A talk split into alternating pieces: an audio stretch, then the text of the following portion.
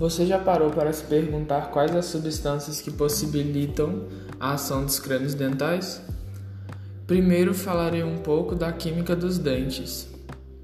O principal constituinte do esmalte dos dentes é a hidroxiapatita, que é um sal com a seguinte fórmula molecular: Ca5OH-PO4-3.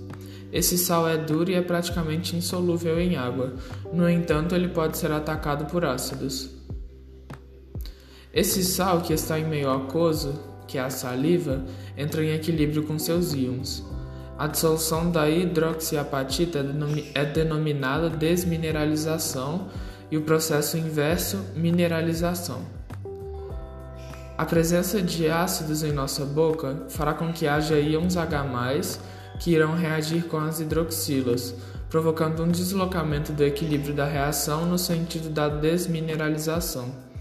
Isso significa que a hidroxiapatita vai ser mais consumida e irá fragilizar o esmalte dos dentes. Agora você deve estar se perguntando como nossa boca e dentes ficam ácidos, certo? Isso ocorre de duas formas.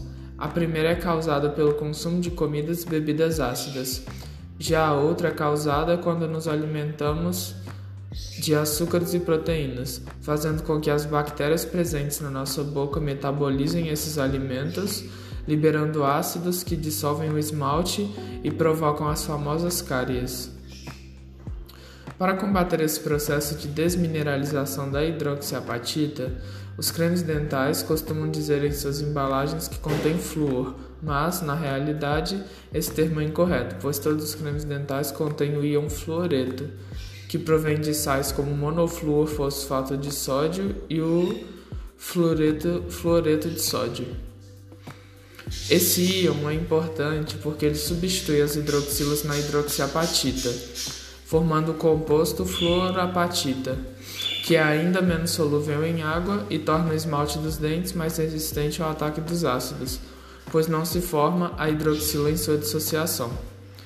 E esse foi o podcast sobre a química dos cremes, dos cremes dentais.